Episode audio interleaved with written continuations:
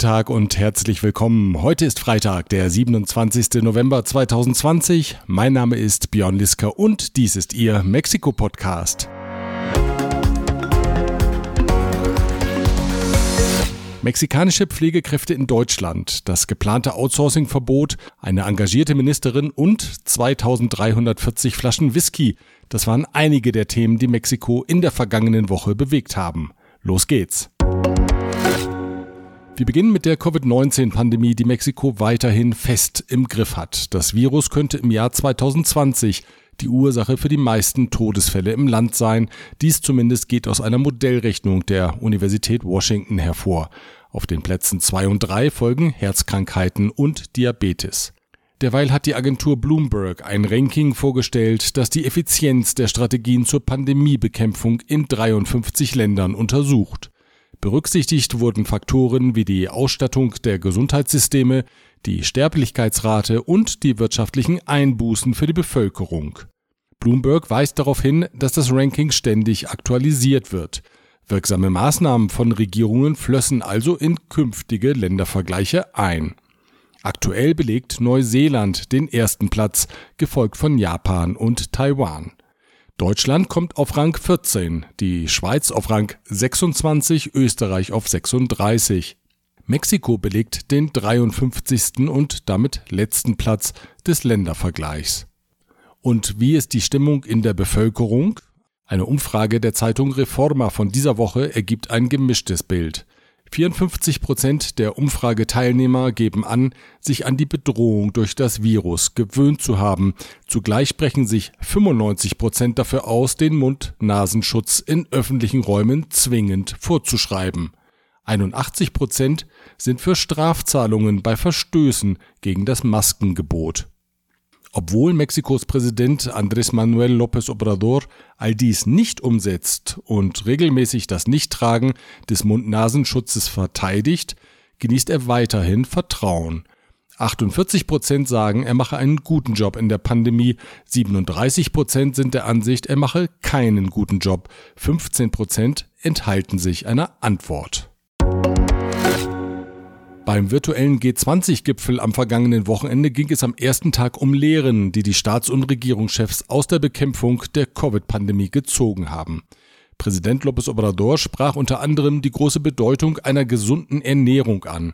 Schließlich, so López Obrador, seien es ja gerade die chronischen Krankheiten wie Diabetes und Übergewicht, die sich in der Pandemie als Risikofaktoren erwiesen hätten. Es mejor prevenir que curar. De ahí la importancia de promover una alimentación saludable, de evitar los productos con exceso de sal, azúcares, grasas y químicos. Tengamos en cuenta que los más afectados por la pandemia han sido los enfermos de hipertensión, diabetes y obesidad. Mexiko erhebt im Kampf gegen das Übergewicht bereits seit Jahren eine Zuckersteuer, Kürzlich wurde zudem eine Kennzeichnungspflicht für Lebensmittel eingeführt, die klar und verständlich auf schädliche Inhaltsstoffe hinweist. Als einen weiteren Punkt nannte Mexikos Präsident die Bedeutung der Familie als wichtigsten Pfeiler der Sozialversorgung. Ihre Desintegration müsse verhindert werden, kein noch so professionell geführtes Pflegeheim könne die Wärme der Familie ersetzen. López Obrador sprach sich zudem gegen Zwangsmaßnahmen zur Bekämpfung der Pandemie aus. Man müsse die Menschen überzeugen, dann würden sie verantwortungsvoll handeln.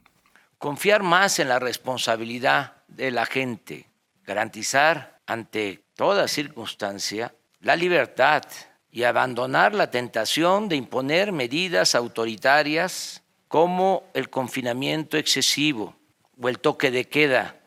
Nada por la fuerza, todo por el convencimiento y por la razón. Allerdings sind die offiziell über 100.000 Toten in Mexiko nicht eben ein Argument, das für die These des Präsidenten spricht. Aus der Praxis oder der Frontlinie bei der Bekämpfung der Pandemie kamen zuletzt drastische Wortmeldungen. Da ist in einer großen Reportage in der Zeitung El País von einer Krankenschwester in Merida zu lesen, die sich zum Schichtbeginn eine Windel anlegt, weil sie fürchtet, sich beim Ausziehen der Schutzkleidung für den Toilettengang mit dem Virus anzustecken. Vier ihrer Kolleginnen sind in den vergangenen Monaten an Covid-19 gestorben. Und da ist Dr. Francisco Moreno, Leiter des Covid-19-Programms im Hospital ABC in Mexiko-Stadt, der berichtet, dass alle Covid-Intensivbetten mit Beatmungsgeräten belegt sind und eine Warteliste geführt wird. In einem Vortrag am vergangenen Freitag kritisierte Dr. Moreno, dass Mexiko bei der Testhäufigkeit weltweit auf Rang 158 liege. Er kritisierte auch die Strategie, öffentliche Krankenhäuser zu Covid-Hospitälern zu machen, obwohl sie weder über die nötige Infrastruktur noch über das Fachpersonal verfügten. Das habe dramatische Konsequenzen. 43% de los pacientes que llegan al Seguro Social fallecen. Uno de cada tres pacientes que llegan a otros servicios de salud públicos fallecen. ¿Por qué? Porque no hay la infraestructura para tratar estos pacientes. La mortalidad es altísima porque el gobierno apostó en tratar a los pacientes graves cuando la debilidad más grande del sistema de salud es la medicina especializada. Der Mediziner bedauerte, dass die Zulassungsbehörde Cofepris in Mexiko Medikamente nicht auf den Markt lasse, die in vielen anderen Ländern erfolgreich angewendet würden. Tenemos medicamentos que están aprobados en todo el mundo y que en México sigue sin aprobarlos la Cofepris, porque si no se los puede dar a toda la población, no se los debe de dar a nadie. Esa es la filosofía. Eso es lo que nos está llevando a esta catástrofe, de la cual todavía estamos inmersos. Er appellierte inständig, den Mund-Nasenschutz zu tragen. Dies rette Menschenleben. Si ustedes logran que la gente use cubrebocas, si ustedes logran que sus empleados usen cubrebocas, que su familia use cubrebocas, están logrando salvar vidas humanas. Mi obligación es tratar de salvar vidas humanas. Si no estoy pudiendo con esta enfermedad, al menos transmitiendo el conocimiento para que ustedes lo hagan por mí. Se los pido encarecidamente. Ayúdenme a difundir las medidas de prevención.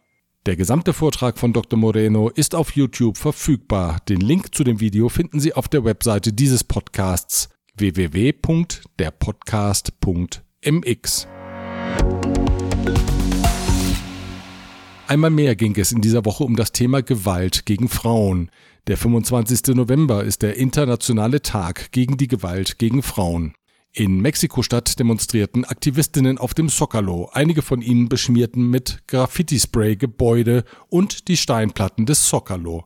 Am nächsten Tag waren Reinigungstrupps mit dem Säubern beschäftigt, vor allem Frauen natürlich. In der morgendlichen Pressekonferenz Mañanera sprach eine ungewohnt kämpferische Innenministerin Olga Sanchez Cordero. Es war ihr anzumerken, dass ihr das Thema der täglichen Frauenmorde und der täglichen Angriffe auf die Würde der Frauen ein Herzensanliegen ist. Sie berichtete von einem Treffen mit zehn Müttern von ermordeten Frauen, ein Treffen, das sie sichtlich beeindruckt hatte. Las demandas legítimas de los movimientos feministas y de las mujeres, independientemente de las expresiones en que se manifiestan, hacen un llamado para que las instituciones seamos parte activa para garantizar la seguridad, integridad y vida sin violencia para las mujeres. De nada sirvieron los principios y derechos plasmados en la ley si no podemos garantizar que una mujer regrese segura a su casa. In der Konferenz wurde Präsident López Obrador gefragt, ob die Ursachen der Gewalt gegen Frauen dieselben seien wie die für die allgemeine Gewalt im Land. Ja, sagte der Präsident, der Zerfall der familiären Strukturen und der Verlust an Anstand und Moral seien schuld. Nein, sagte daraufhin Innenministerin Sanchez Cordero in ungewöhnlicher Abgrenzung zum Präsidenten, die Ursache der Gewalt gegen Frauen sei eine andere, nämlich der in der Gesellschaft tief verankerte Machismo. El machismo mata, destruye las vidas de las mujeres y limita el desarrollo de nuestro país. Sánchez Cordero wies auch die Aussage des Gouverneurs von Puebla, Miguel Barbosa, zurück, wonach viele Frauen gar nicht verschwunden seien, sie seien nur bei ihren Liebhabern. Nach Angaben des Innenministeriums werden in Mexiko jährlich 3800 Frauen ermordet. Das Thema Moral und Ethik nahm Präsident López Obrador dann am Donnerstag wieder auf. Er stellte eine unter der Ägide von Regierungssprecher Jesus Ramírez Cuevas erarbeitete 34 Seiten starke Fibel vor. Die ist voller Ethiktipps für ein friedlicheres und glücklicheres Zusammenleben der Menschen und eine harmonische Gesellschaft. Denn, so sagte López Obrador, die Krise des Landes ist nicht nur eine wirtschaftliche, sondern auch eine der verlorenen Werte. Deswegen möge ein jeder nun die Fibel lesen, auf dass sich das Miteinander verbessere. Die Opfer mögen den Tätern verzeihen und die Täter mögen über ihr Handeln reflektieren. Ja, so etwas steht darin, wie wir den Worten von Mitverfasser José Agustín Ortiz Pinchetti entnehmen, der uns einen Abschnitt vorliest. Pide perdón si actuaste mal y otórgalo si fuiste víctima del maltrato, la agresión, el abuso, la violencia. In der Wirtschaftspolitik steht das Thema Outsourcing weiter im Fokus. Wie berichtet, sieht eine Gesetzesinitiative von Präsident López Obrador vor, das Outsourcing komplett zu verbieten. Das Instrument sei in der Vergangenheit missbräuchlich eingesetzt worden, um Arbeitnehmern zu schaden, so der Präsident. Nur ein komplettes Verbot sei die Lösung. Vertreter von Unternehmerverbänden haben dem Präsidenten vorgeschlagen, das Outsourcing-Gesetz dahingegen zu reformieren, dass ein Missbrauch künftig ausgeschlossen sei. Sie wollen ein komplettes Verbot des Outsourcing verhindern. Allerdings hat die Unternehmerschaft in der Vergangenheit im Nationalpalast kein Gehör gefunden und bisher deutet nichts darauf hin, dass es diesmal anders wäre. Große Sorge bereitet den Unternehmern die Tatsache, dass das Outsourcing-Verbot zeitnah in Kraft treten soll. Zumindest hier, so hoffen sie, ist eine längere Übergangsfrist zu erreichen. Derzeit liegt die Initiative beim Parlament. Die Abgeordneten der Regierungspartei Morena wollen das Gesetz spätestens am Mittwoch beschließen. Die AHK Mexiko plant für den 9. Dezember ein Webinar zu dem Thema. Geplanter Beginn ist um 10 Uhr. Sobald die Details feststehen, finden Sie die Einladung und den Link zur Anmeldung auf mexiko.ahk.de unter der Rubrik Webinare.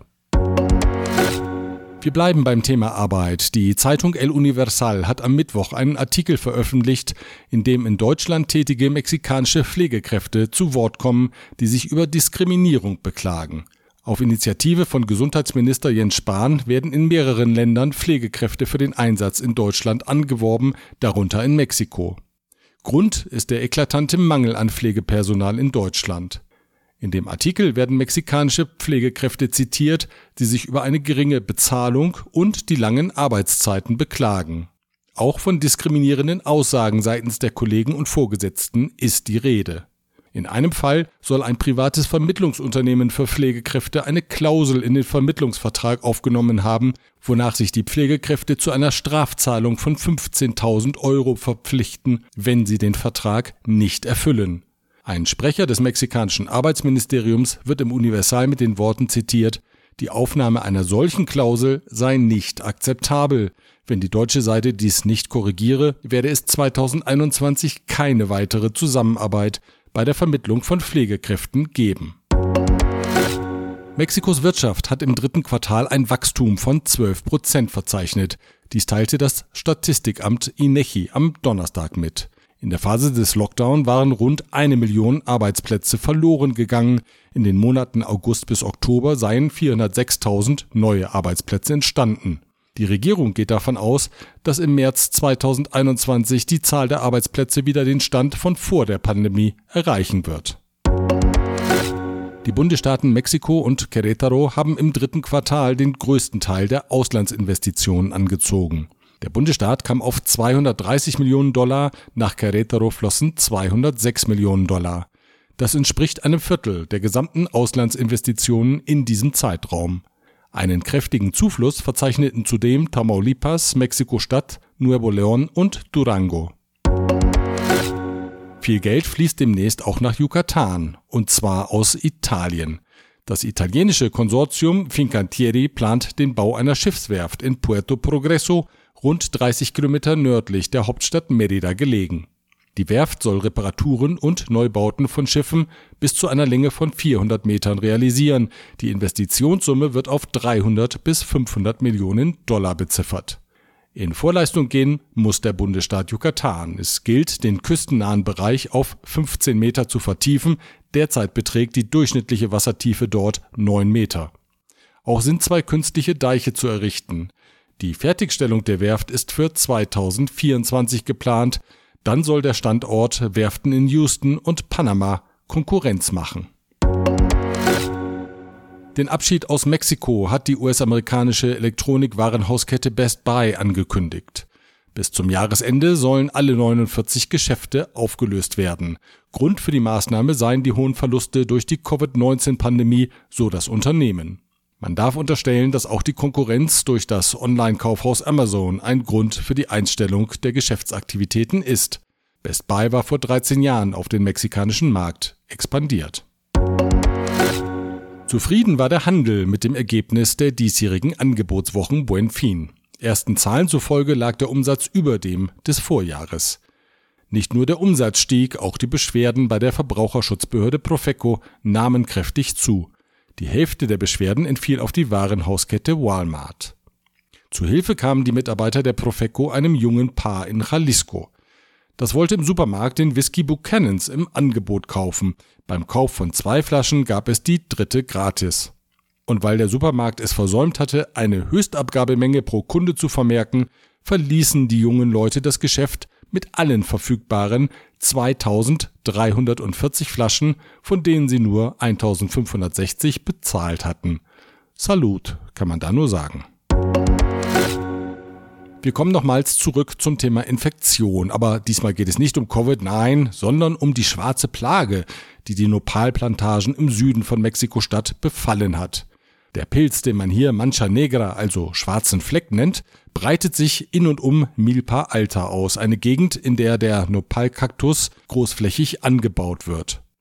Derzeit sind Brigaden im Einsatz, die in vom Pilz befallenen Parzellen sämtliche Pflanzen vernichten, um eine weitere Ausbreitung der Plage zu verhindern.